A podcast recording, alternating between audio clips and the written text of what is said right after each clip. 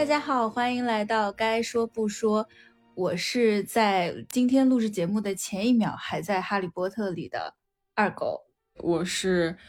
每一部《哈利波特》电影都看了十遍以上的格妹。啊，我是《哈利波特》之前几乎从来不玩任何游戏的 Iris。今天来聊这个话题，其实有点觉得心虚。好的，我们又有嘉宾了。最近的节目不知道怎么回事，就是一旦有嘉宾。来，我们的收听率就就比其他的高，所以就飙升。嗯啊，所以是不是就听播客的观众还是比较喜欢热闹？嗯，我的维度，我想到的是，我是不是应该反思一下我自己？嘉宾很有意思，都。嗯嗯，好呀，介绍一下，这次嘉宾是我在《哈利波特》游戏里面学院同学，且是室友，而且是唯一的一个室友，因为我们宿舍只有我们两个人。你们俩这是属于包场了，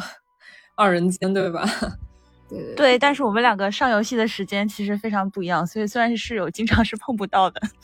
最近不是在孵龙蛋嘛？龙龙蛋的位置正好是在艾瑞斯的床旁边，然后我每次去那个给龙蛋添火加柴的时候，就会显示艾瑞斯三个小时前在线，艾瑞斯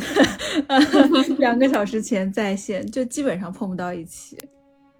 对，然后我之前基本上是去决斗，然后决斗之前都会显示你是刚刚在线，刚就是都是这种感觉，好像只有一分钟的错过，完美错过了。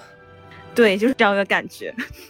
嗯，所以我我今天看到二狗的 ins，那个龙蛋已经孵到小猫了，是吗？不是，小猫是我花钱买的，本来我没想买这个小猫。让他先买，买了之后看一看。然后还有一个概念是，是当当你的室友有了猫，就相当于是我也有了猫。所以，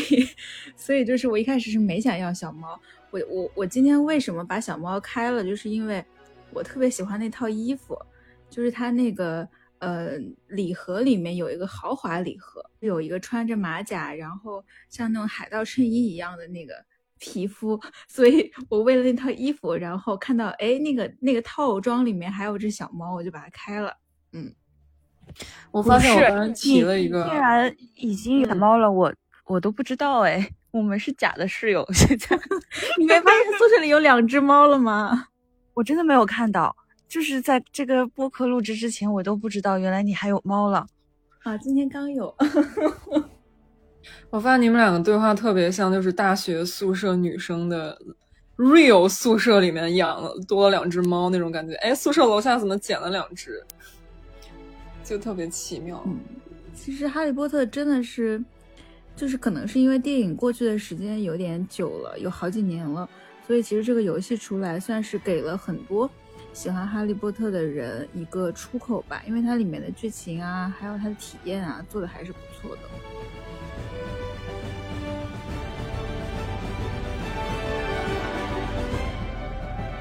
可以让可以让 Iris 先来讲讲为什么就是从来不玩游戏，然后又开始玩这个游戏。我觉得还是小的时候看这个书的一种情节吧。然后，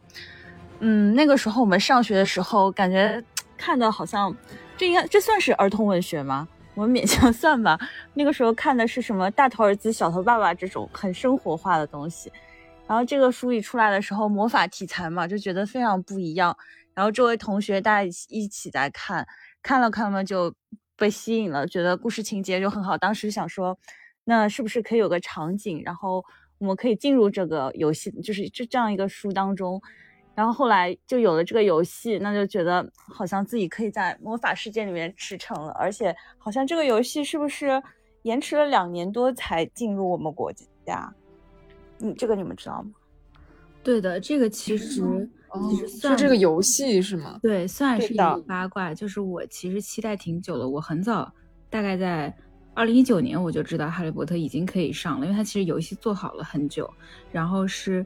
因为一直没有版号，是一个审批的这样的一个呃流程，可以理解成那个游戏的版号就相当于电影的龙标。《哈利波特》是一直没有，去年的消息也说是今年会有，然后今年也是拖到年底才才上。所以其实拖了蛮久的，所以应该当时也是我的室友第一时间告诉我有这个游戏，然后我就去入学了。但是我实在就是太渣了，太不会玩这种游戏了。就是我之前玩像王者荣耀，还有什么吃鸡，都是新手任务也看不明白的那种人。但是为了这种童年情节，就觉得还是想去试一试。而且我觉得它画面是做的真的非常的精美。我这种外貌协会看了之后就觉得，嗯，我还是要努力一下，我玩一玩。玩一玩发现好像也没有特别难上手，然后一直玩到现在。对，你知道，我觉得这个游戏的这个特别精致的地方在于，它每一个角色的配音都还挺。跟那个那个原版的电影的声音还有口音都还蛮像的，这点让我还挺惊讶。我都觉得是不是找原演员去配音了，但是其实应该不是。所以这一点我还觉得挺有心的。像那个斯内普的那个 legitimate 的设神曲念的那个那个咒语的口音，就还跟那个 Alan Rickman 特别像。你就你就承认你你是对英英有特别的好感，你的 preference，你敢说你不是吗？对吧？OK，我也是。除了他的那个整个音音，还有他的那个呃配音的音色很靠近电影的感觉之外。他的形象也是照着电影捏的，就他里面的人的样子，因为电影其实有一些角色是跟书里是有改动的，所以所以我觉得他按照我看下来的，他应该基本上是按照电影的形象来做的。嗯，是，包括他的那个画风也是，好像我听说是按第五人格的那个画风去弄的。他的那个角色其实还挺还原，包括斯内普，除了斯内普，然后那个哦马马尔福的那个。三个俩小跟班也刻画的还不错，然后那个卡牌也是，它有它卡牌的功能，就是如果有一个人跑了，那另外两个跟着跑，就特跟那个 电影里的那仨人的人设还蛮像的。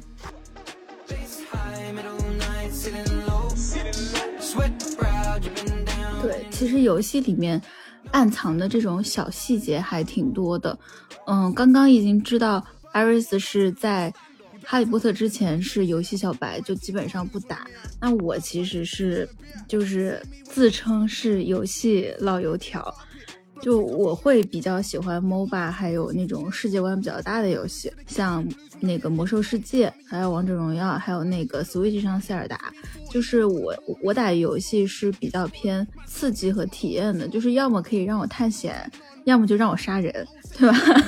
最近我又把那个撸啊撸的手游给下下来了，因为撸啊撸的端游我没有打，但是最近就是它手游刚刚发布嘛。所以感觉也是我会喜欢的游戏类型，所以我就下下来了。但是我打游戏之前是本着能不氪金就不充钱的原则，所以我打王者荣耀还有打魔兽，我其实都没有花钱。就因为魔兽世界是充点卡的，然后王者荣耀是你再怎么样，你打着打着总能有那么几套皮肤穿，只要你不觉得丑，你就可以不充钱。但是哈利波特其实我还充了不少，包括我今天又又又花六六十八块钱开了。一个礼盒里面有衣服和猫，总是想让自己不要给游戏氪金，但是就是忍不住去花钱。我觉得接下去我就可能会把哈利波特变成哈利暖暖了。对，其实我跟二狗不一样的是，就是我特别注重那个画面的精程度。我觉得其实吃鸡那个画面还不错，所以我曾经一度沉沉迷吃鸡，然后。呃，比较跟别人不太一样的是，我特别喜欢打单排，然后我单排打比四排要好，最佳能到过那个星钻。然后之前 Gap 的时候，就找那些那个 Steam 上特别，嗯，画面精美的游戏，就找那种便宜游戏，比如说 P 社那个模拟城市，建了建模什么的。然后另外还有那个杀手四十七跟极品飞车，就是两个两个都通关了。其实我跟二狗有一点比较像的是。也是喜欢杀杀人什么的，你知道吗？对，所以我是这种选手。我现在在《哈利波特》里面，它其实游戏体验的环节还挺多的，就是有舞会、有魁地奇，然后有精灵，还有像一些就是任务什么的。它其实有情节线，然后也有那种就是比较偏游戏感觉强一点的环节。但是我最喜欢的还是。决斗，每天去那边杀人，然后用咒语，那种感觉 就是跟打 MOBA 是一样的，就是还是挺挺，就是能刺激，特别是最后你残血把对方给收掉的那一刻，还是很爽的。是的，是的，我也是最喜欢决斗，然后其次是魁地奇。最近我一下班回家就那个打决斗，发泄一下当做解压。然后其实我也想看看那个不同的卡牌打出来那个效果是什么样的。然后对，确实每次残血收了个人之后就哇就很爽，我我就会不自觉的就捏一下拳，你知道吗？Literally，嗯，当做发泄一个解压的方式。我也是最喜欢决斗，而且就是我觉得也是在工作中的一种解压。就而且我很喜欢用那个纽特的那套卡牌嘛，然后每次出来的时候就带了一大堆动物，然后把对方围殴死的时候就觉得特别爽，然后觉得嗯很解压。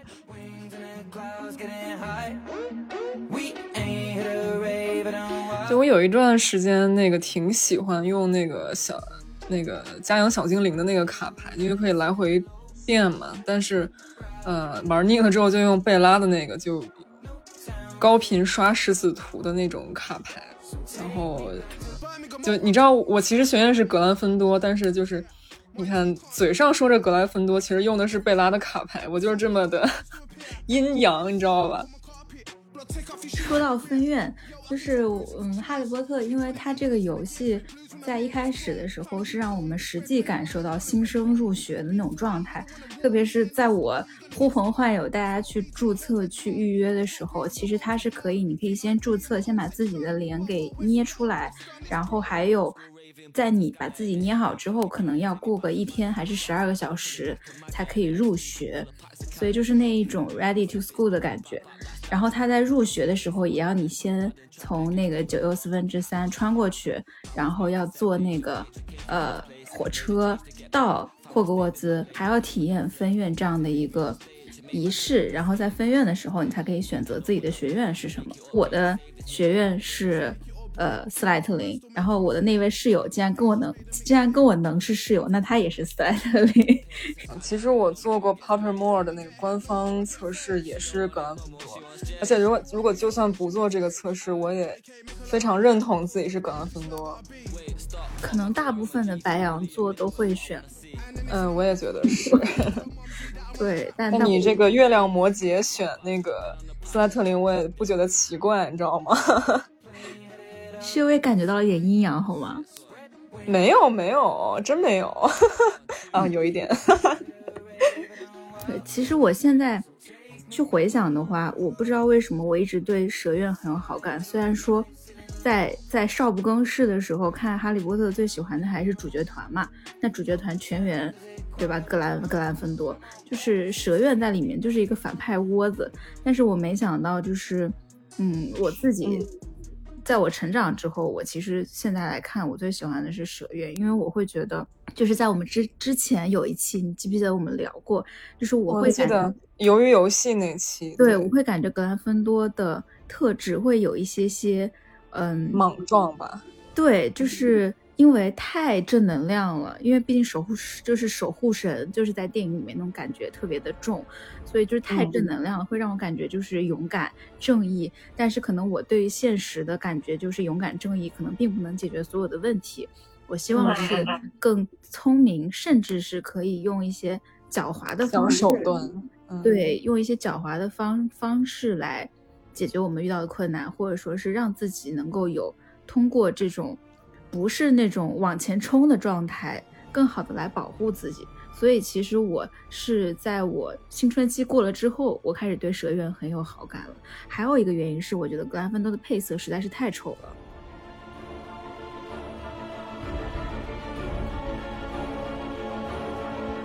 红黄那个是吧？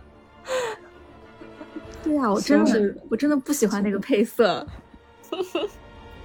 不过有一说一，那个蛇院的那个配色还是很高级的。有一说一，对，就非常的耐看。然后我其实是非常的一如既往的是喜欢蛇院，因为我觉得蛇院非常的亦正亦邪。就是我一直就是看电影还是小说都非常喜欢那种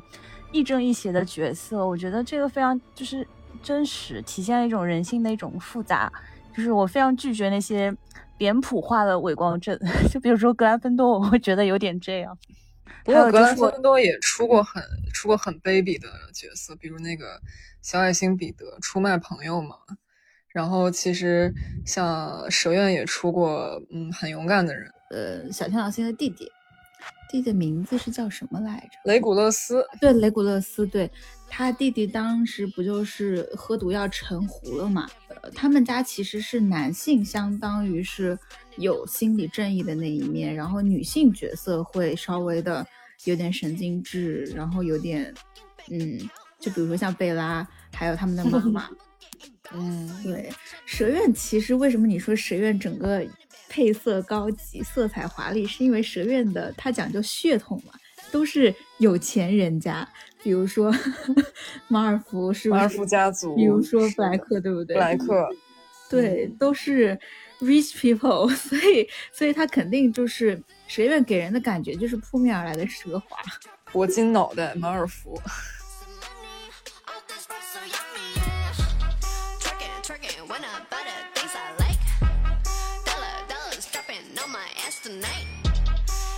而且我觉得蛇院的人的颜值，嗯，也都很很可以。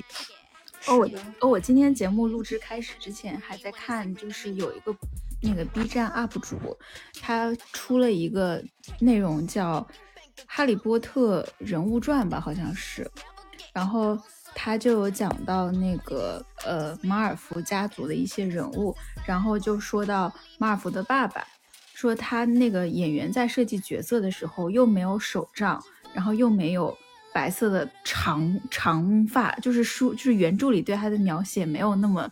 多抓马的戏份，但是呢，那个演员给自己加了，对我记得也是，是的，他自己加了一些小道具，加了那个蛇杖，然后加了长发，然后说因为他的头发很长。为了不让自己一直头发在脸上胡乱的飞，他就必须得扬着头，然后扬着头演戏，就增加了他那种居高临下、盛气凌人的感觉。所以大家之前就是我们在年少无知看《哈利波特》的时候，就会对马尔福家族的印象很深刻，就是觉得是那种不可一世的贵族。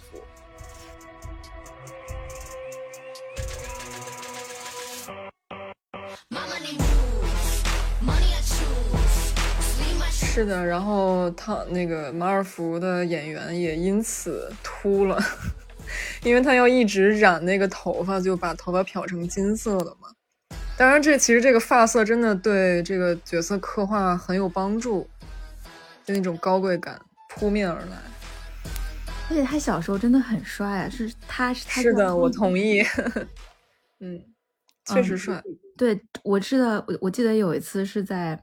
Emma Watson 在大一点之后接受采访，然后说她当时在拍的时候，可能就是暗恋他，然后对说 had crush。是的，是的，他们俩现在还是很好的朋友，反正 ins 经常互动什么的。我觉得虽然说现在，嗯，哈利波特手游的普及度非常的高，基本上，嗯，就是我经常在外面喝奶茶都能听到隔壁桌在那边决斗，就是有很多 声音，对对对，然后。嗯，但是可能还是会有很多人是没有下载这个游戏的。然后，格麦先来科普一下吧。好的，其实《哈利波特》手游就是华纳兄弟跟网易联合开发的角色扮演游戏，今年九月在安卓跟 iOS 平台上线。其实它的游戏剧情设定就是哈利波特等人跟伏地魔终战多年之后。呃，这个玩家可以扮演新生进入霍格沃兹学习魔法，然后还可能还可以在分院仪式上选择自己的学院，并且入住不同风格的公共休息室和寝室，就像今天我们这两位主播一样。然后，不过这个游戏有一些剧情跟场景的设定跟原著还是有点不同的。它其实加了很多新的那个角色，比如那个 Robin，就是打魁地奇球的那个。卡牌，反正有很多很多那个，呃，伙伴卡的那个角色都是新加的，就还挺有意思的。我挺好奇，你们都是在呃什么场景下玩这个游戏？就我是每天下班之后，比如说我今天加班到十点了，然后打车回家，在回家那个车上，我会打开哈利波特，然后把礼物领一领，开始决斗。哎，我也我也是，就是下班回家或者有时候打车的时候，因为它其实一局挺短的，打打决斗那个五分钟最多了，嗯，然后不像吃鸡，你得一打打十五分钟，你知道吗？就是你下车你可能还没打完，所以就是领一领礼物，然后决斗，然后下班回家之后能发泄一下，对，一般都是这个场景。我一般因为我会醒的比较早，然后早上不想起来，我在赖床的时候会先打开领领礼物，觉得嗯挺开心的，那我就可以去上班了。然后 回到家，因为 我是开车嘛，也没有办法在车上玩，所以基本上就是到了家睡前决斗一下，嗯，觉得很爽，又可以睡觉了。对我有时候早上就周末醒的时候又不想起床，就会先打几局。嗯，我觉得它这种短平快的这种时长，就对这种碎片化时间打游戏还挺友好的。但是，对，而且他要做的任务好像也不是非常多，然后就感觉没有太多的负担，就是属于那一种我任务做少一点，或者是我钱充少一点，我菜一点，好像也没事，就是我依然能从决斗中收获。对，就是我可以很长时间不打近邻，或者我。很长时间不去舞会，但是我一直打决斗也可以。它不是，它那个关联性没有特别强。嗯，对，而且就好像每个人玩打开这个游戏的方式都不大一样。像我边上有朋友，他就是不喜欢决斗，然后我说：“那你玩这个游戏玩什么呀？”他说：“他就答题。”然后 我是那种完全受不了。我觉得这个人，我觉得这个人可能拉文拉文克劳的，你知道吗？哦，拉 文克劳。不，人家选了蛇院。哦，蛇院也可以，蛇院也可以出学霸。我阴阳一下，我在阴阳。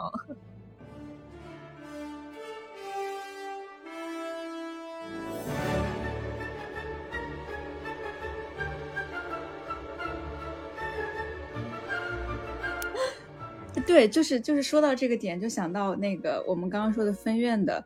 你你现在每天看那个学院活动，它不是这个游戏每天会组织学院活动，比如说抓小精灵，然后黑魔法防御课，还有魁地奇，还有决斗，还有什么什么的。然后每一次只要是上课，就是各个学院分别拿冠军；只要是打架，就是全部都是蛇院的冠军。就绿。对，我觉得你们好团结呀，真的。就大部分情况都是蛇院，要有偶尔是拉文克劳。嗯，对，然后蛇院的人，我觉得就是大家特性都非常明显，要么就是决斗，然后现在不是新开出来说舞会嘛，舞会基本上每次都是我们是冠军。然后我我也我很喜欢玩舞会，就是选那种四星五星进去，然后手残一番，然后出来的时候就发现，就是很多时候他匹配，他匹配到的人，就是其他院那个分数是跟你直接差了几位数，你就觉得可能都没有人来参加，是系统自动给你搞了几个 NPC。就只有蛇院的人在玩儿。对呀，我跟你说，就是即使是舞会这样的形式，可能其他人是去听音乐的，是去看那个造型，然后可以，我们是去逗的，是吗？对，应该可以不在那按，然后就直接截图啊，这个动作美，哎，这个这个怎么样？然后我们就那边，好，这个 miss 了，这个 perfect，就是就是一直在那边，还是以决斗的心态在跳舞。对，就是这个五星好难啊，但是我要赢，就这个心理，对不对？真的，我因为我有时候匹配到那个玩的好的一些那个玩家，然后他们早就刷到四星五星了，我真的手已经就 like 毁灭吧，赶紧的毁灭吧，就那种感觉完全跟不上。嗯，因为我自己就是二三星的那个水平。就除了宿舍学院之外，还有社团，然后有一些社团活动是会有加成的。我曾经参加过，就是。我们因为他社团是必须是同一个学院的人在一个社团，然后我当时加入了蛇院的一个社团之后，我想说那大家肯定都是去近邻做任务的，结果没想到那个团长每天发起的活动就是去上课答题，心里就想说天哪，为什么蛇院的人要每天去上课啊？好奇怪。然后有一次我为了一个学院任务，我就跟他们一起上课了，上课发现简直了，那六个人谁都不会，然后谁都不会之后。因为他不是那个哈利波特的答题是可以抄作业的嘛，就是当有一个人选完之后，你可以抄他的答案，他的答案会出现在他的头上。然后我还听到，就是我社团里面可能是有情侣在开语音什么的，他们在那边猜答案，就是他们俩都不知道答案是什么。听到那个男的跟女的说：“你看那边那个谁已经选好了，他应该是对的，我们跟着他投，就是明显是一群学渣，为什么要去做答题的活动呢？然后我特别有成就感的一次是，是那个六个人里面只有我一个人答的是对的，然后就而且那个题还挺生僻的，好像是原著里犄角旮旯里的一个什么知识点，然后我就超级有成就感，你知道吗？就嗯，叉会儿腰。就我觉得我们院的人可能都没有什么耐心，就是他那个答题不是每一题要等十五秒是吗？然后揭晓正确答案才到下一题，我连这个十五秒也等不了，我觉得好累啊！就算我答对了，我也不想答了。除了我觉得就是耐心这一点，除了答题之外，因为他答的题目不是其他题目，是跟原著的剧情相关的题目，比如说那个在某一个情节谁怎么样了。我是属于那种我看这样子世界观很宏大的这种大 IP，比如说哈利波特、呃星球大战、指环王，我可能除了主角之外，我名字都不记得，就是我只记得情节。和那个人大概是个什么性格，做了什么事情，就是我看的是，嗯，就是需要强烈的情节刺激或者是感官刺激的事情，所以我《哈利波特》里面很多人名字我都不记得，或者说我只记得他名字的，比如说他们家的姓，或者说是他的名字前半段，然后他姓什么我也不知道，或者是他的代号是什么，就是我看东西是这样的，就是没有任何的。细节感，所以我不是那种细节控，就是我相信拉文克劳会有很多很多的细节控，是会去扒原著，然后不停的去翻书，还会去看一些隐藏线索，以及可能后面几部出现的事情跟前面是呼应的。我觉得一定是有人在做这个事情的。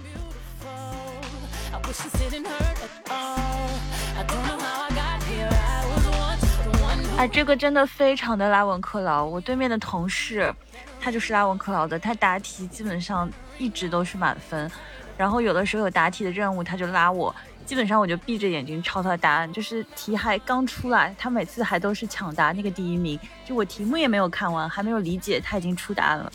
特别厉害。然后我觉得学院的特点也会体现在决斗中，就是你选的牌基本上就能代表你学院的特点。说实话，就是蛇院，嗯。用的人大部分是贝拉，因为贝拉就是说实话伤害性还挺高的，然后再是配的牌可能很多都是黑魔法，一定要冲上去打对方脸，就是我们经常在 MOBA 里面说，就是直接怼脸打这种行为，就是谁的人大招。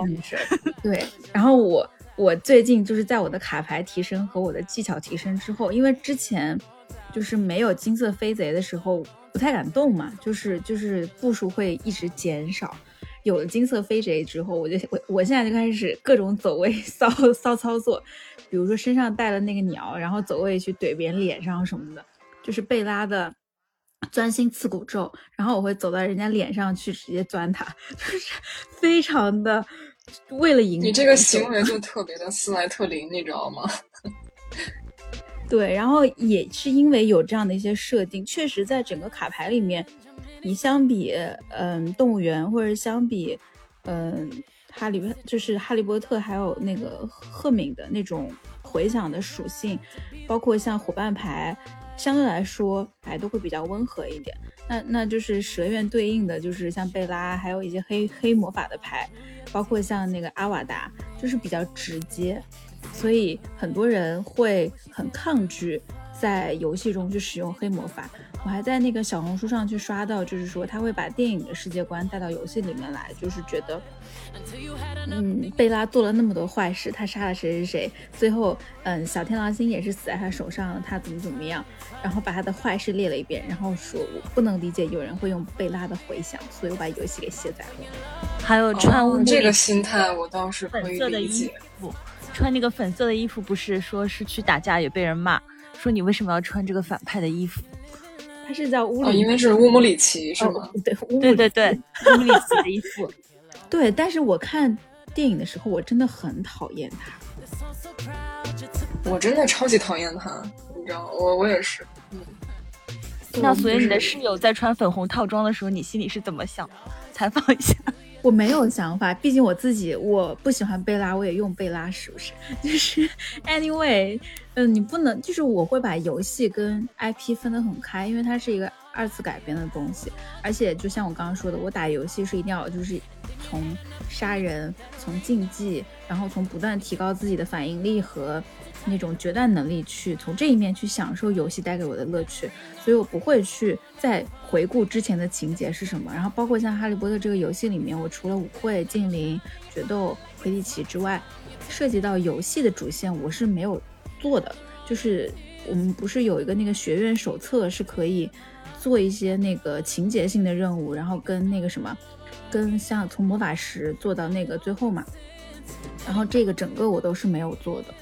不是所有情节都记得，然后我也觉得没有必要在游戏里面做这件事情。你如果想回忆情节，你看电影就好了。既然我们是来决斗的，那就好好的决斗，提升自己，把是的，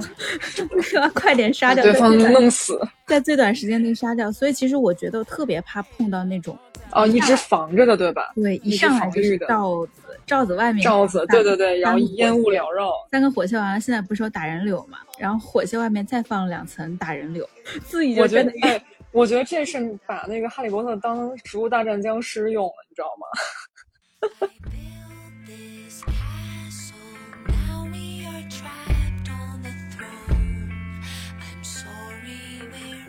就是一直在造墙，你知道吧？造防御。其实这种也行，双人决斗的时候是好的，单人决斗的时候我会想直接投降，就是你放过我。我也是特别希望网易爸爸可不给我个投降键，然后有的时候我受不了了，我直接闪退，直接后台把这个进程关掉了。我不想再跟他打。真的，你知道我试验过，就是那些一直防的人，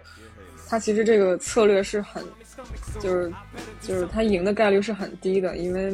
就是我试验过，因为我是那种直接杀的，然后那个我遇上过好几个防，就是一直在防的，我都把他给弄，就是我最后都赢了，所以其实他们的策略。并不好，你知道吗？对，其实非常低。包括我不是有的时候用纽特嘛，然后纽特一下子就是攒出来了，放出大概十几个怪，然后就围着他一个人打，我看了就很爽。但是我就不知道他之前到底在防些什么呢？还是这样的结局吗？那个像个勇敢的人一样出来战斗吧，对吧？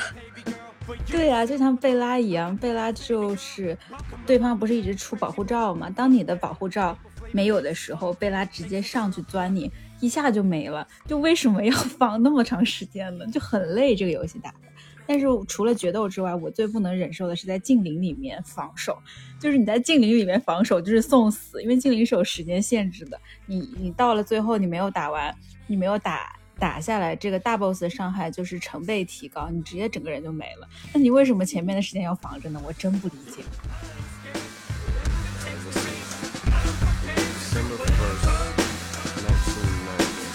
不是还有人在镜里面防守吗？我好像没有注意，他就是不打吗？有的，他先出哈利波特出来了之后，那个守护神开了。对，出哈利波特我也能理解，因为有的时候，比如说是，比如说像居住领地什么的，你出哈，你你你你把哈利拿出来之后，可以挺一段时间嘛。那出完之后，他不停的给哈利加罩子，给哈利加完罩子之后，还给哈利补血，就整个人是在那个玻璃罩子里面，然后不断的就是加罩子和补血，他不去攻击大 boss。不去攻击大 boss 的结论就是没有人把这个伤害往下拉，然后遇到这种我会觉得好暴躁，我会想先把他给打死。对，然后当大 boss 的伤害值成倍的提升的时候，就直接全军覆灭了，因为你打的时间太长了。遇到这种真的也想一键退出。就是这个游戏，其实，嗯，虽然说我们现在就是身为女玩家还在继续打，但是有一些女玩家是因为。上周爆出来的一个新闻，然后就把这个游戏给卸载了。然后当时是被很多游戏玩家举报，甚至配有比较清晰的截图。就是说，《哈利波特魔法觉醒》的女性角色受到攻击时会吐舌头，甚至在那个雪球咒的时候，脸上还有很恶心的东西。就是我觉得，就是我们在节目里面很难去形容出来这个画面是什么样的。如果大家听到，可以去搜一搜。现在这个 bug 已经被修复了，但是其实从开发角度来讲，我觉得这不是一个 bug，这应该是。嗯，某一个工作环节的人员可能是一个人或者是几个人有意为之的一件事情。他官方那边解释说是穿模，还有 bug。但是其实我看那个照片，我觉得很好，这个这是精心做出来的，好好吗？这根本就不是穿模。我就想知道这个程序员开了吗？这个做设计画面的开了吗？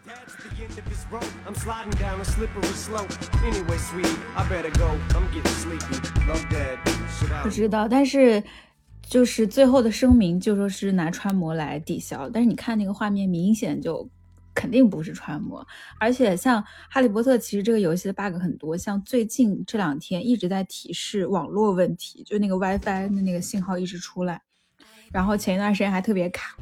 穿模是从这个游戏开始有玩家在玩的时候就发现了穿模。比如说，在寝室里面，你熬制魔药的时候，你人走过去，你可能头就从魔药的罐子里出来了。然后还有就是舞会跳舞的时候，整个裙子是一个圆圆锥形的，没有看到脚。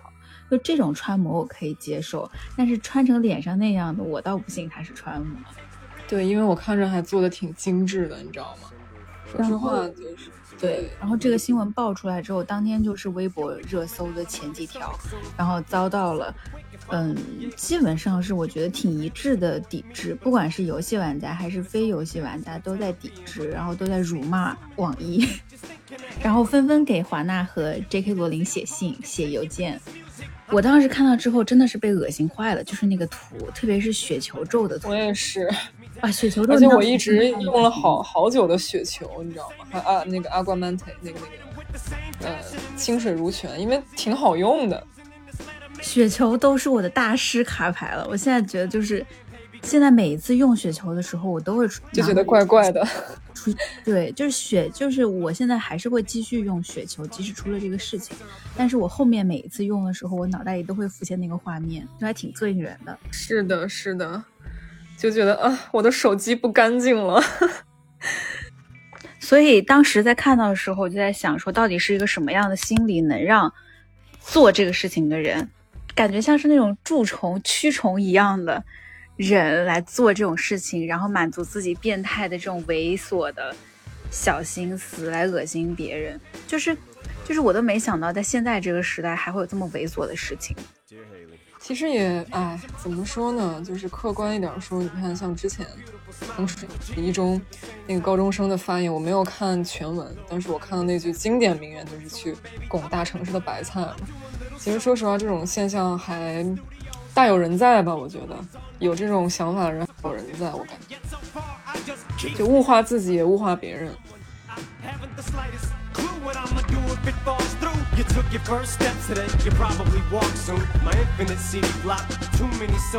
你说到那个拱大城市的白菜，我还想到了一个话题，就是也是很类似的。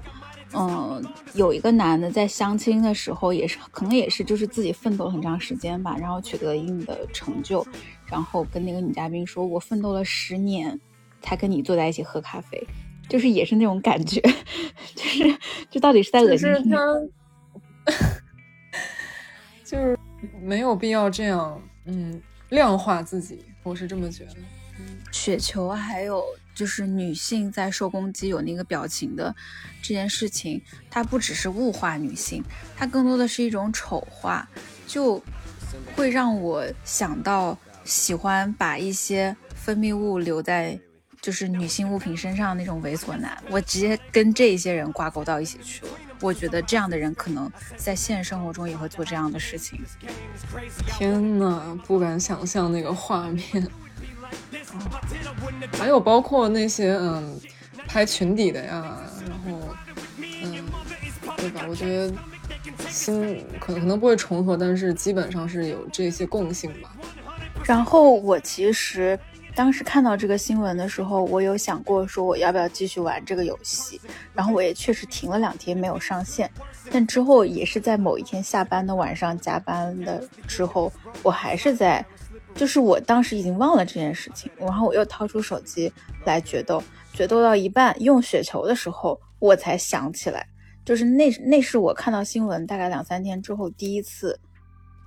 在游戏里想起这件事情。然后我当时其实有那么一些心里很不舒服，就是觉得，嗯，就是我一个当时对新闻有这么大反应的人，被那个图强烈刺激到的人。我甚至还跟我的好朋友一起来讨论这个事情。但是当我需要解压或者对游戏有些别的需求的时候，我又打开了这个游戏，而且我还用了同样的一张咒语牌，就是是不是很多时候很多抵制或者说是很多反对，都是在这样的一个情况下就就消失了，就之 fade 了 away 了。对，嗯因为你嗯现在就是后面其实也没有再去 follow 这个新闻，然后我刚刚去查发现华纳也没有出声明，网易的声明就说穿模就直接结束掉了，其实好像也没有人再去追究了，然后也没有人再去，就是会觉得这个事情是一件很 serious 的事情，也没有就是延展性的去讨论了。那其实会不会对于很多嗯有这种想法的人来、嗯来说，就是有这种很猥琐想法和行为的人来说，他会觉得没有什么惩罚的成本。其实我倒觉得，嗯、就比如从两个维度来说，第一个，就你知道我我用雪雪球，就是我对这个事情的我自己的抵制方法，就是我真的就不用雪球了，就然后包括那因为那个雪球比那个。啊，清水如泉那个画面还恶心，所以我基本现在就不用了。我是真的有意识的去不用了，因为也不是，因为也不是那个，它也不是最厉害的牌，我可以有很多替代。然后清水如泉我有时候也用，但是我用的也少了，所以这可能是我自己的一个抵制方式。啊，第二个就是，其实我我倒不觉得，这个事情就这么过去了，因为虽然它这会儿过去了，但是我觉得互联网是有记忆的，就是下一次再有类似的事情的话，嗯，这个事情也会拿，我相信会被翻出来说，所以我我觉得就是像男女女一起来抵制的这么一个行为，我相信还是还是有一些正面的效果的。嗯，我就让子弹飞一会儿吧，我是这样的一个想法。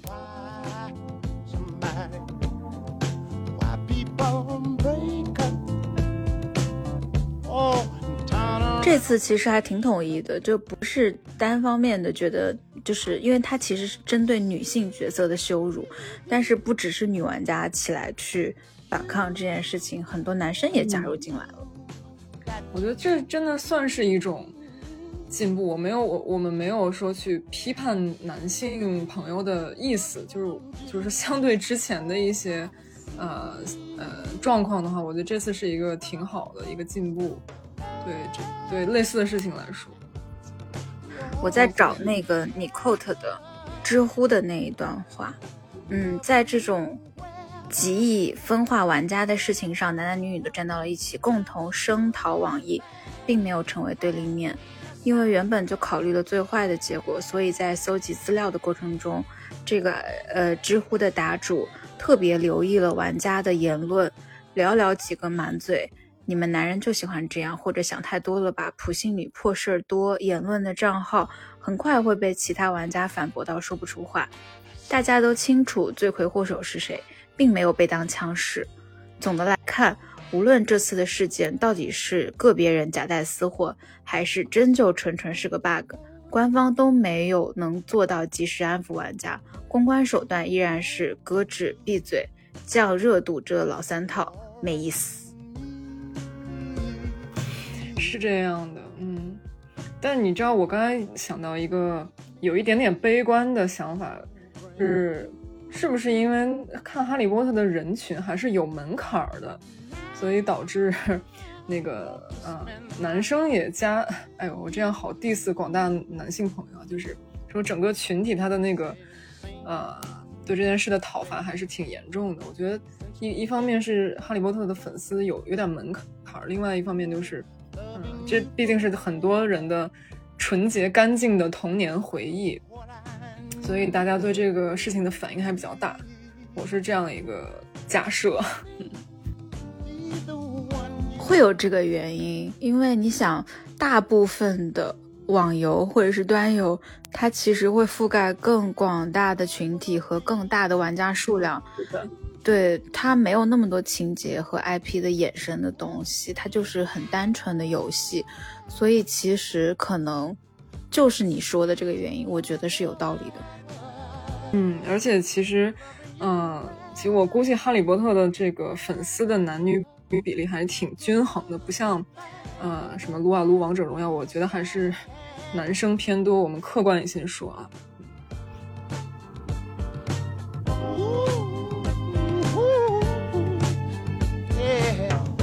嗯，其实，嗯，刚刚格妹有提到说，哈利波特是，就是大家很多人心里就是童年很，嗯，纯净，对，很纯净的。一个作品，一个 IP。那我们就直接来聊一聊《哈利波特》这个 IP 吧，从小说到电影，大家对于《哈利波特》最开始的印象是什么样？是我妈在我三年级的时候买了那个一到四的盗版书，你知道吗？当然我们现在啊，我们那个该说不说节目抵制盗版。Anyway，然后就从此入坑。就是书呢，其实就是从一到七都是看了一遍，然后每年他新出的电影我都会去看。从这个把麻瓜翻译成傻瓜的这个盗版碟到电影院，当时我记得《哈利波特与密室》的那个标题是手写的，你知道吗？在电影院的时候，就是那个一看就是那个手写完了踏到那个呃放映机上的，你知道吧？就我印象特别深。然后再到这个硬盘里整整齐齐下好的电影。然后再到现在的 B 站，我都是每一部都看了十遍以上。对，所以就是，嗯，我原著可能也没有那么精细，但是也算是，就比如说刚刚，但是也算还可以，就是就要不然就是刚刚那个答题的那个犄角旮旯知识点我也能答上来，所以算是还算是一个小小哈迷吧，对我来说。像格妹那么，在我心里已经是很资深了，因为有十遍。就我认识哈利波特，我应该是那种。嗯，大部分喜欢哈利波特人应该有的样子，就是我可能没有看过那么多遍。然后，嗯，我是属于，因为我小时候那会儿，就是我刚开始认识哈利波特是家里有亲戚的小孩来我们家，然后他带了一本哈利波特的书，我还记得那个他是第四部火焰杯。然后我当时对那本书就是两个印象，一个是书确实挺贵的，就是在当年看下来。好像是六七十一本书吧，就已经算是当时小说里物价很高的了。因为像一些世界名著什么的，可能就卖二三十块钱。对，然后还有一个印象就是，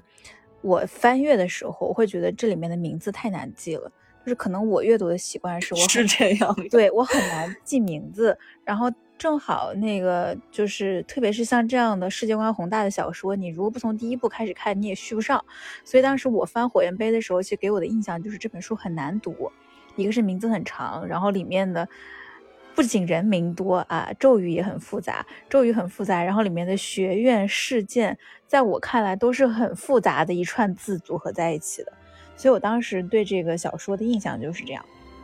后来就是每过几年吧，在火焰杯之后，第一部电影就是《哈利波特与魔与魔法石》就上映了。然后我记得是我妈带着我，而且我妈不仅带我，还带了很多亲戚朋友的小孩，都去电影院看了这部电影看看了这部电影。我应该是被迫刷了，就是把魔法石刷了有那么三四遍，陪我妈带不同的小孩去看。然后我还记得当时我妈的形容，她会觉得这是一部很。Revolutional 的作品，我妈原话应该不是 revolutional，但是 对，很有革命性是吧？对，但她当时给我说的可能是说了一些形容词或者一些句子，但当时给我的意思就是这个电影很不一般，你从来没有见过这样的，就是不管是从技术上还是怎么样都怎么怎么样。然后希望小孩多看看，就是增加创造力，就是我妈一直带着我们去看这个电影是一个这样的原因。然后从那之后。我才是正式进入了魔法世界，后面的电影就一部不拉都看完了，就可能到现在我都没有系统的去看过原著的小说，除非是比如说我有一些很好奇的角色在电影里面没有去延展的时候，因为电影也确实是删减了一些情节，我会去找来原著的部分把它给补充上。嗯，是的，想到二狗小小年纪第一次看。火焰杯就要记塞德里克·迪格里这样的名字，心疼两秒。他名字是有点难，并没有记。看完之后我就放弃了。而且我当时记得在电影院还要跟，就是那会儿跟魔法石一起上映的还有魔戒，然后我记得还要跟其他小孩辩论是魔戒更好看还是哈利波特更好看，还要吵架，然后吵架到不理对方。哎，我跟你说，其实真的就是我因为哈太喜欢哈利波特，导致我。我我有点，嗯，觉得嗯，哈利波特就是这个题材的神，所以我拒绝看魔戒，你知道吗？我魔戒第一次，但我知道很多梗，比如说 You shall not pass 这种梗，但是我第一次看《魔戒》真的是去年，literally 第一次。所以你知道《哈利波特》在我心目中的这个地位。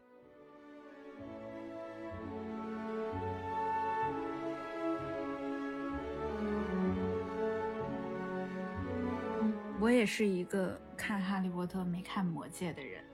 好，我们嘉宾现在连上线了吗？嘉宾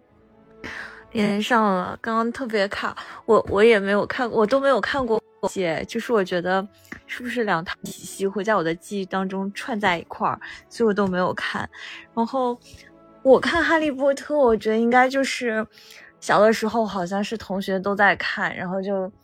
那大家就一起去看，然后先看书再看电影，后来就变成一种习惯吧，就是他每年都会出一部，然后你每年就会去 follow 一下，就是我觉得有一种仪式感的这样的部分。然后里面对我来讲很痛苦的就是他那些魔咒的名字、人的名字，我其实到现在有些都不是很搞得清楚。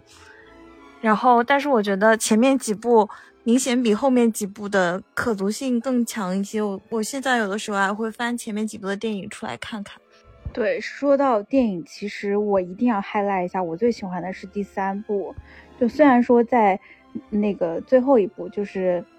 就是那个叫什么死亡圣器的上下，因为很多人陆陆续续死了嘛，就很多大家很喜欢的主角陆陆续续都很悲剧的落幕了，然后大家就会觉得印象很深刻。但是从电影的角度来讲，我最喜欢的就是阿兹卡班的囚徒，我觉得他的那个就是两个时空交错的那种感觉是的，是我觉得他是超越这个 IP 和他剧情本身很有艺术性的一部。是的，是的。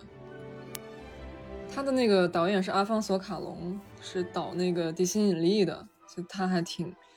确实是很非常有强，就个人风格特别强烈。然后我记得小时候拍他拍那段儿，呃，时空转换器那段，就是让人特别能懂，就是你你懂我意思吧？就是虽然它其实是个挺复杂的概念，但是让让观众就是很容易去能够去理解它是怎么运作的。嗯，你知道，我觉得它就是奠定了我日后能看懂诺兰电影的一个基础，你知道吗？这可太厉害了！这这个，我觉得，我觉得他应该就是导演，他应该就是阿方索，他应该不想背你这个锅。嗯，说到时空转换器，就是在游戏里的那个咒语，我还挺爱用的，就转换器带上，嗯，斯内普的那个那个叫什么，就是那个神风无影啊，对对对，带上神风无影，然后基本上你在神风无影别人的时候，你的转换器上另外一个你还也能神风无影，然后就哇，这个太爽了。对，然后你神风无影，如果你第一个没有死，你再开你会有两个、三个，然后有的时候就是当没有被打的那么惨的时候，其实还蛮爽的，就可以看到在围剿对方，千千万万个你在围剿。double kill、triple kill 了。对的，嗯，好，我我待会儿关了关了播客，我就去用一下这个套装。阿方索导的这一部，除了转换器两个时空的交错，因为那会儿也没看什么诺那个那个诺兰的电影，就会就会觉得还挺新奇的，因为最后没有想到救哈利的是他自己，就还蛮奇特的。然后再就对是对对我还有个印象很深的是，他们当时卢平不是有一天晚上没有喝药，在变狼人了嘛？然后变狼人的时候，他们就是赫敏跟哈利在躲他，在躲他的时嗯候，那个视角、那个镜头，那会儿不懂是那个什么东西叫镜头语言，但是他其实我后来再回看的时候，就会发现，他就是一个你像是第三者在跟他们一起躲狼人，就是属嗯于镜头跟着两个主角到了树后面，然后再挪开看一下，哦，狼人在哪，然后再挪回来，那会儿感觉真的好刺激，好紧张，就是整个第三部给我的信息量是巨大的，因为也正好是有卢平和那个叫什么，是有卢平吗？没有，是有卢平的，嗯，对然后小天狼星是吗？对，然后第三部是小天狼星的出场嘛，嗯，再就是有很多，而且那个时候其实因为我没有看书，我不知道小天狼星是好人，就是就是所以他是在第三部完成了在我心里亦正亦邪形象的一个塑造，就是他是怎么从一个看起来就是坏人的人变成了一个大好人，就是在我当时心里留下了非常深刻的印象。嗯，而且有一说一，Gary Oldman 这个选角还挺绝的，非常合，就是挺朋克范儿。说到角色的话，其实呃，说到 Sirius Black，其实他就是整部《哈利波特》最喜欢的角色，就是我特别喜欢那种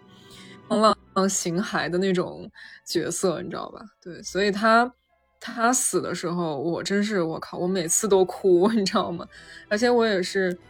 嗯、在而且是出于就是哈利一直从小是孤儿在，然后好不容易有一个教父，结果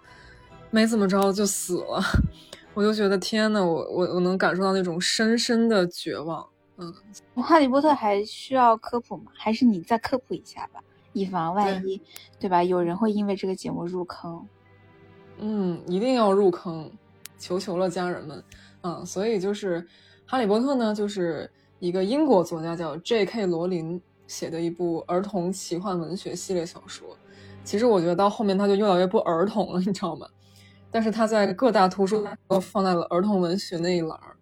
然后其实就是描写了主角哈利波特在霍格沃兹魔法学校七年学习生活中的冒险故事。然后它也是世界上最畅销小说之列，就名列其中。然后美国的那个华纳兄弟把这个七集小说改编，就改拍成八部电影。它第八部是因为把《死亡圣器》拍成上下两部了。然后这部电影是，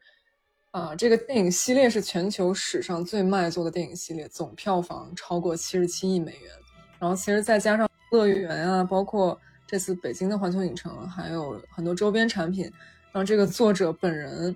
她就成为了英国最富裕的、最富裕的女性人物之列了。其实说到儿童文学，我会觉得这个 IP 里的内容是，你如果是小孩的视角看，他就是那种就是勇敢的主角冒险大闯关的这种故事，对。但是你如果成人看，你会发现他有很多对于现实世界里黑暗的一个影影射射，比如说魔法部，对吧？对，然后大家特别讨厌的那个什么，啊乌姆我一定要里奇我一定要把他名字说对，乌木里奇。我每次都说成乌里木齐。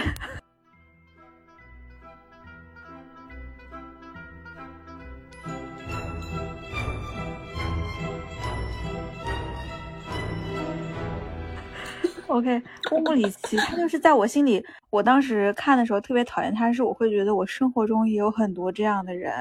可能是那种什么远房亲戚啦，就是学校里特别招人讨厌的老师啦，我会觉得我生活中会有很多这样的，就跟他一样的讨厌的人。他有一个让我印象很深刻的一个镜头是，他那个办公室不是粉不拉几的，然后办公室的墙上都是猫啊什么的那种碟子，然后他请哈利进去，就是写检讨书，就是什么 I won't lie，就是我再也不会撒谎了。结果写完之后，那个就变成伤疤在他手上了。哇，真的这个人太恶毒了，真的是朴对素的恶，我感觉。我然后我当我我当时看的时候，觉得挺挺那个的，就是他在一个粉粉的，对吧？像那种英式老太太那种家里，然后做了这么残忍的事情，就冲击还挺大的。特别是这应该是哈利身上为数的两个无法磨灭的魔法造成的伤害，一个是他眉心伏地魔给他的那个，还有一个就是这个 I won't lie。天啊，对，你知道他的那个粉粉嫩、粉色娇嫩，你知道每次乌姆里奇出来，然后弹幕都是粉色娇嫩，你如今几岁了？对，反正他那个那种，呃，再加上他喝咖啡不是喝茶喜欢加很多很多糖，然后再加上他做出这种事情，就是确实给人的反差冲击力特别大。嗯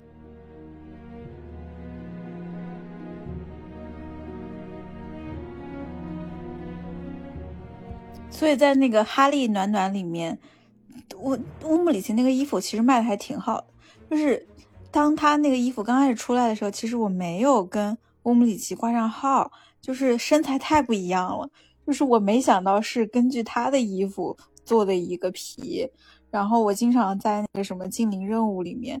特别是还有那个叫什么金色任务，不是可以很多人一起组队吗？就看到一嗯水儿的粉色服装，是吧，室友？对，但是这个主要是这个衣服也不用买，好像是我们做任务得的，所以就非常多的人有。对，因为乌姆里奇在剧里面，呃，不在那个电影里面真的太矮小、胖，又老，所以当各种漂亮的女孩子穿着那衣服的时候，我没有跟他联想到一起，我以为只是一个什么情人节限定之类的。对，我是小红书上看到有人骂我，才知道哦，原来是乌姆里奇的套装，我也没有联想到一起。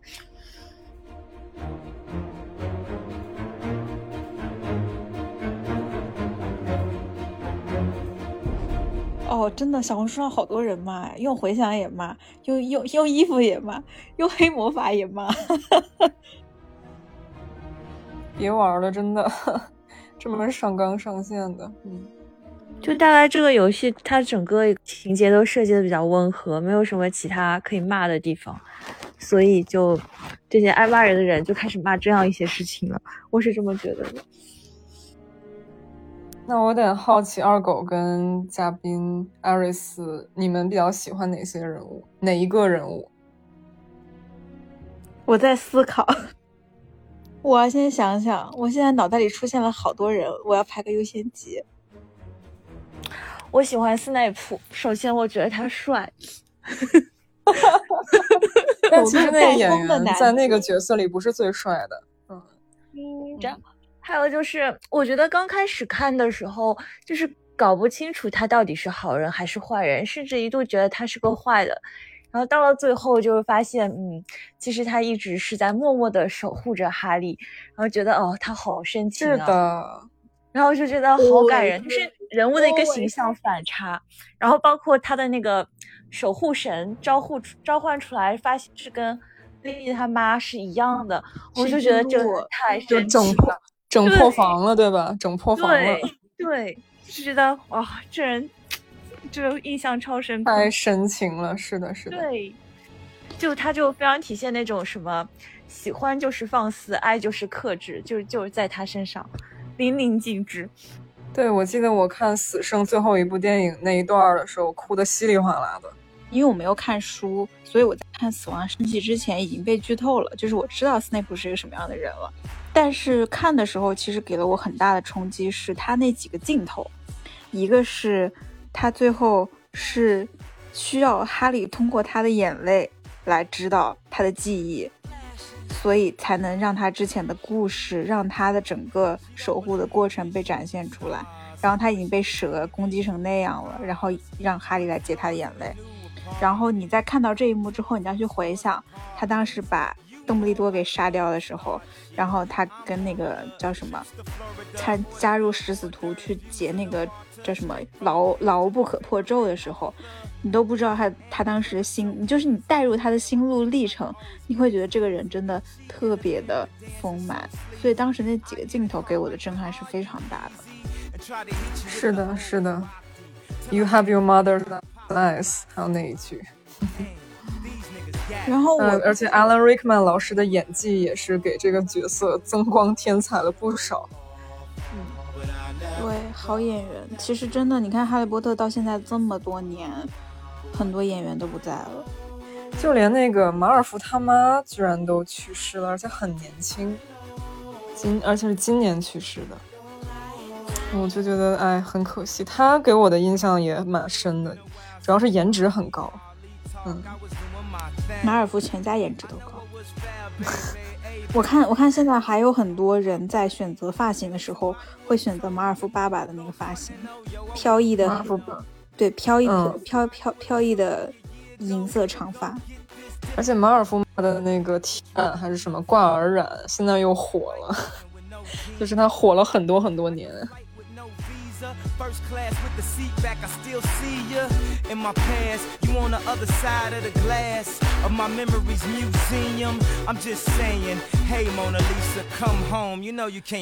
那我们说回来吧，二狗比较喜欢谁？就我刚刚其实脑海里出现了三个人，我在挑，到底我最喜欢谁？一个是斯内普，一个是嗯小天狼星，of course，然后还有一个是卢平。然后我刚刚听，刚对，然后我整个顺下来，就是我嗯发现我心里可能最喜欢的是卢平。为什么呢？嗯，就是首先。你们有没有注意到，就是在哈利最后一战的时候，他不是用邓布利多留给他的那个叫什么？那个石头，那个石头是叫什么石头？就是呃，复活石，对复活石召唤出来了他至亲的亡灵来跟他一同战斗嘛，然后坦然赴死。他召唤出来的人里面有他的爸爸妈妈，然后有小天狼星是他的叫什么教父，教对吧？父，嗯，然后还有一个就是卢平。我当时其实想过他为什么会把卢平召唤出来，现在去回看起来，就是他跟卢平的关系其实。就是我们说的功利一点，我觉得他跟卢平的相处时间是比他跟小天狼星的相处时间更更长的，然后日常细节也更多，甚至是在我后面长大了之后看的时候，我褪去了那么多光环，我来看，我会觉得小天狼星还是有光环在的。就是你如果不是教父这样一层关系，你甚至没有去为他的爸妈有这么多执念。他可能他跟哈利之间的关系可能并不会那么像父子一点，因为他的身份嗯就是教父。但是卢平是从在车厢里开始到最后一直在保护他。对，而且卢平的方式，他更像是那种，他不会像小天狼星一样，就是你知道他们关系亲密，你知道他们是父子，你知道他们会怎么样为对方牺牲，你知道小天狼星死了他会痛不欲生，不是这种感觉。卢平跟哈利的相处是，我觉得他教会了哈利很多，特别是最重要的守护神咒是他教给哈利的，而且是一遍一遍的去练习，嗯，甚至我记得还是还活捉了那个 噬魂怪给他练，所以哈利才能保护自己。嗯，对，然后他也不是活捉，就是放了个博格特给他，啊对对他练。嗯，呃，是的，是的。然后还有就是，嗯，他在整个黑魔法防御的过程里面，他是教这门课吧？哦，是的，对，他是的，是的，对对，他在这个过程里面，他不仅教了哈利，还教了我记得是那个纳纳纳纳纳威是不是？他当时是从柜子里变了一个斯内普出来，斯内普。然后后来斯内普穿上他们他祖母的衣服那一段儿，对，就是我觉得他是一个我心里很理想的老师的状态。是的，是的。然后嗯你如果去看他上一辈的关系，上一辈的关系其实就是哈利他们，哈哈哈利的爸爸和妈妈，还有像那个叫什么卢平、小天狼星，还有谁小矮星，他们之前不是一个团嘛，就是那个嗯叫什么、格兰芬多男团是吗？对，然后霸月亮脸、凌斯内虫尾巴、大脚板和尖头叉子。嗯，对，然后是在霸凌斯内普嘛，就是在斯内普记忆里面有去追到这一些，然后，然后在他们那个团里面，其实真正跟下一代，就是跟哈利这一代有连接的，就是卢平和小天狼星，其他人都不在了，然后小矮星是个反派就，就就就不讲了。所以其实卢卢平跟小天狼星我会放在一起比较，而且我会觉得这这两个人是以不同的方式在陪伴哈利，甚至我会觉得卢平比小天狼星更深沉一些，更悲惨一点，因为他是狼人，哎，他不是人，然后，然后他在学校里面还要被还要被斯内普去挤兑，因为斯内普讨厌他，然后就是觉得他真的还蛮难的，而且他当时是你要想小天狼星被抓进阿兹卡班的时候，就剩他一个人了，你可以理解成他们牢不可破的几人帮里面，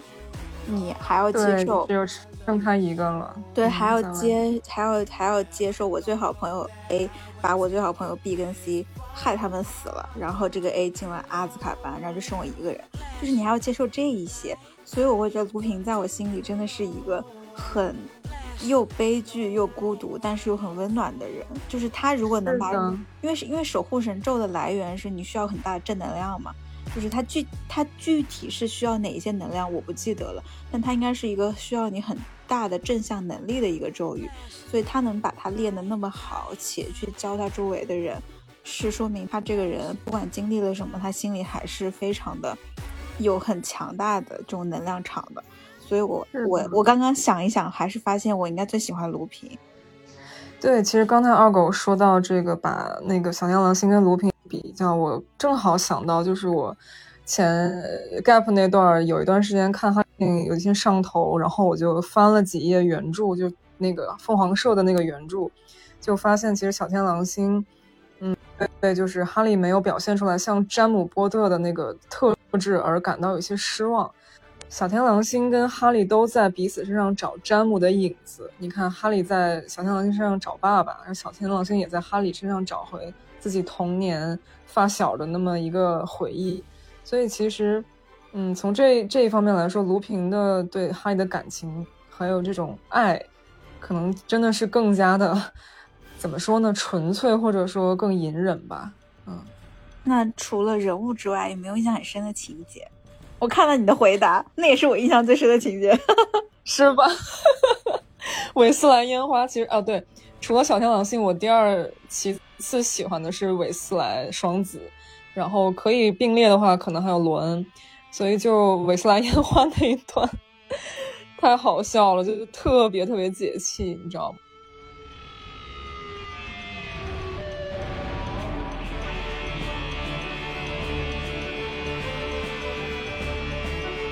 其实双胞胎卡牌，是就是在我其实我也很喜欢双胞胎，但双胞胎如果成绩再好一点，可能我会更喜欢他们。就他们学习实在太差了，而且甚至我会一度觉得他们最后就是在战斗中，可能因为平时学习不够好，战斗能力也没有那么强。就是那个卡牌的那个韦斯兰烟花的那个，哦，我觉得比比那个电影里还好，因为那个卡牌就还做的挺可爱、挺卡通的，所以就印象就印象比较深。然后那个电影里也就是一那个火把那个乌姆利奇给吞了，然后所有的钉的那些条条框框全都碎了，那段哇超爽。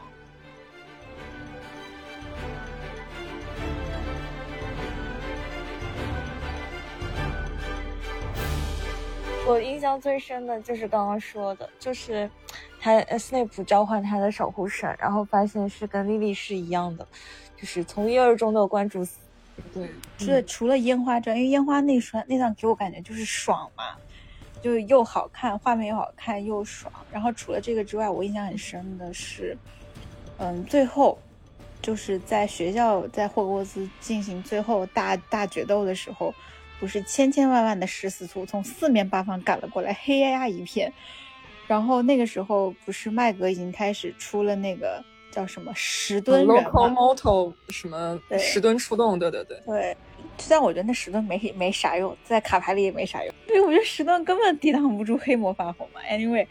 那个时候不是为了保护罩嘛，就把整个学校先保护起来，然后是所有巫师还在霍格沃兹的人，以及还幸存在里面的人，大家都举起了自己的魔杖，然后朝天上去去施法，然后让那个罩子一面把它罩起来。虽然很快就被攻破了，但是那个镜头给我的印象特别深，就是的是的坦然嗯赴死，视死如对初对对，嗯，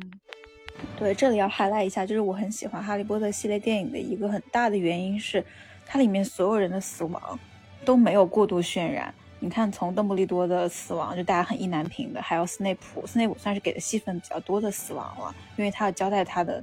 是那个整个身身世和经历。然后像卢平的死，小天狼星的死，还有像嗯，包括那个双胞胎，就是弗雷德吧，因为不是只死了一个嘛，然后弗雷德的死就没有过度渲染，甚至卢平的死，我记得应该是只看到了他跟他老婆的尸体，嗯对是的，对，就是手，嗯嗯，然后小天狼星死也是直接落入帷幔就没了，他没有去过度渲染这种死亡带来的这种伤痛，也没有去放大这种情绪，但是你还是会觉得很忧伤，就是这是我是觉得我很喜欢的一点，不是过度煽情处理的很好。对，说到这儿，想 Q 一下贝拉的死，还记得怎么死的吗？就是其实那一段体现了母爱的那种伟大，就是莫莉莫莉韦莫莉韦斯莱，那个平常都是一个非常贴心的妈妈的形象，结果到那个欺负到女儿头上的时候，直接就 Not my daughter, you bitch，然后把贝拉给弄给打成碎片了那一段。嗯，其实还有一个梗，就是也不是梗吧，就是说，其实伏地魔败在了母爱，败在了母爱之下。一次是那个纳西莎马尔福跟伏地魔谎报哈利死了，另另一个就是哈利波哈利波特他妈用自己的身体保护了保护了他儿子，然后，嗯，就是所以说就是其实伏地魔是死在了，嗯，败在了两次的母爱之下。嗯，我觉得这这一点还是挺挺有的聊的。但是可能我的解读没有这么 深刻，我会觉得当时马尔福家里会谎报哈利的死，是因为他们相信那个传言，就是他们相信哈利是新一任黑魔王，啊，这个解读就特别的，嗯，因为他们家就是两边倒啊。当然，我两边倒，墙头草。嗯，在一开始，哈利就是他他妈妈牺牲的时候，是不是马尔福家里也介入进来了？就我记得是有一段，因为我的印象就是说，马尔福当时已经已经感觉到，就马尔马尔福家里的立场已经就已经开溜了，对对，就已经开始对整个十四产生那个怀疑了。是的，是的，那可能是对，我记得有一段，对我记得，所以这就是后来那个伏地魔就不怎么给马尔福那马尔福他爸好脸儿。嗯，我记得是有这一段。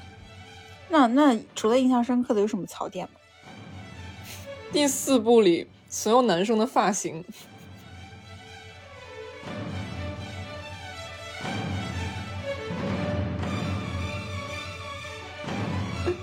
火焰杯那一部电影，其实《火焰杯就》是整个这一部给我感觉像是一个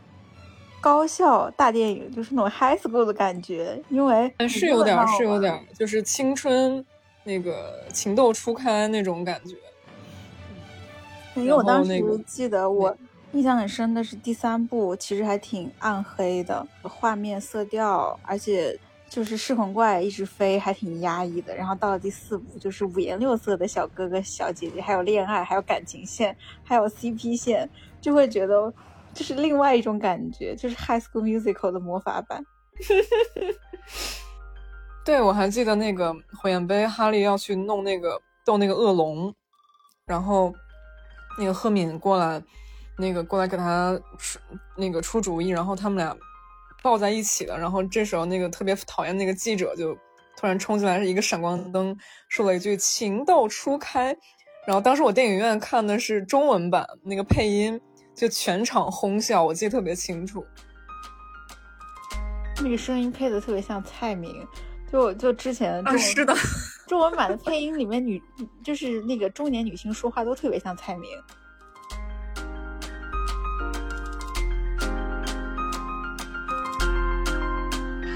我觉得神奇动物并不能满足我，除了 G G A D 的线可以磕之外，并没有给我一种就没有那种魔法世界的乐趣了。我觉得，我觉得神奇动物根本就是，就是我觉得它整个一个就是世界观的一个塑造上，都感觉是有个断崖式的下跌。对，就就很难看下去。我不知道为什么没有当时魔法世界给人的快乐。就是我就觉得把它当做了是一个普通的电影，嗯，哈利波特给更给人的感觉，它是个世界，就是他给你创造了一个世界，然后你好像愿意待在里面，觉得自己也是当中的一个人物，就觉得感情情感上是非常不一样的。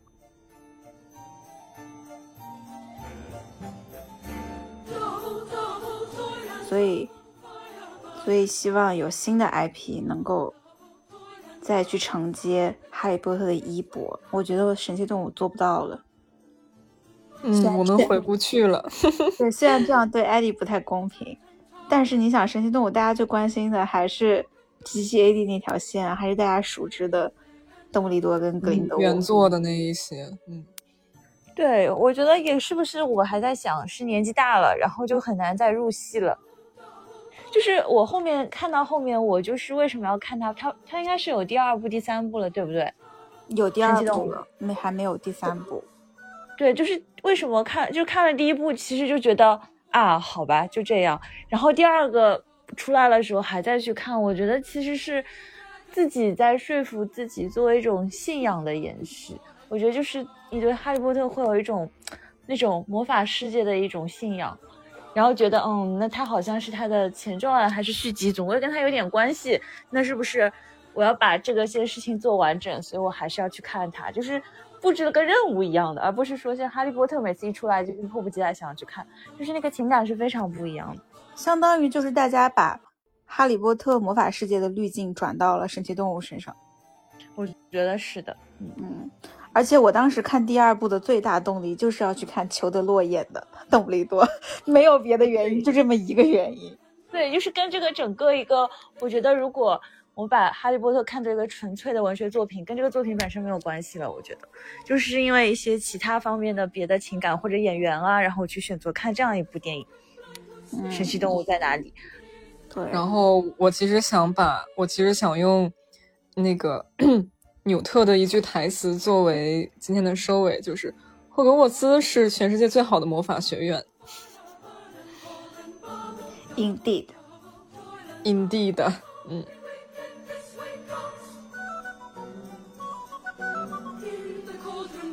这里是两个南辕北辙的女生，沪漂王二狗和北京土著格妹一起说话的地儿。这里有尖锐的观点，也有心酸的心路，有都市霓虹灯下的流连忘返，也有午夜梦回的深夜痛哭。如果你喜欢我们，可以通过喜马拉雅、QQ 音乐、小宇宙 APP 搜索“该说不说”，订阅我们的频道。在这里，没有什么是不可说的。如果你有任何想法想和我们交流，欢迎在留言区互动。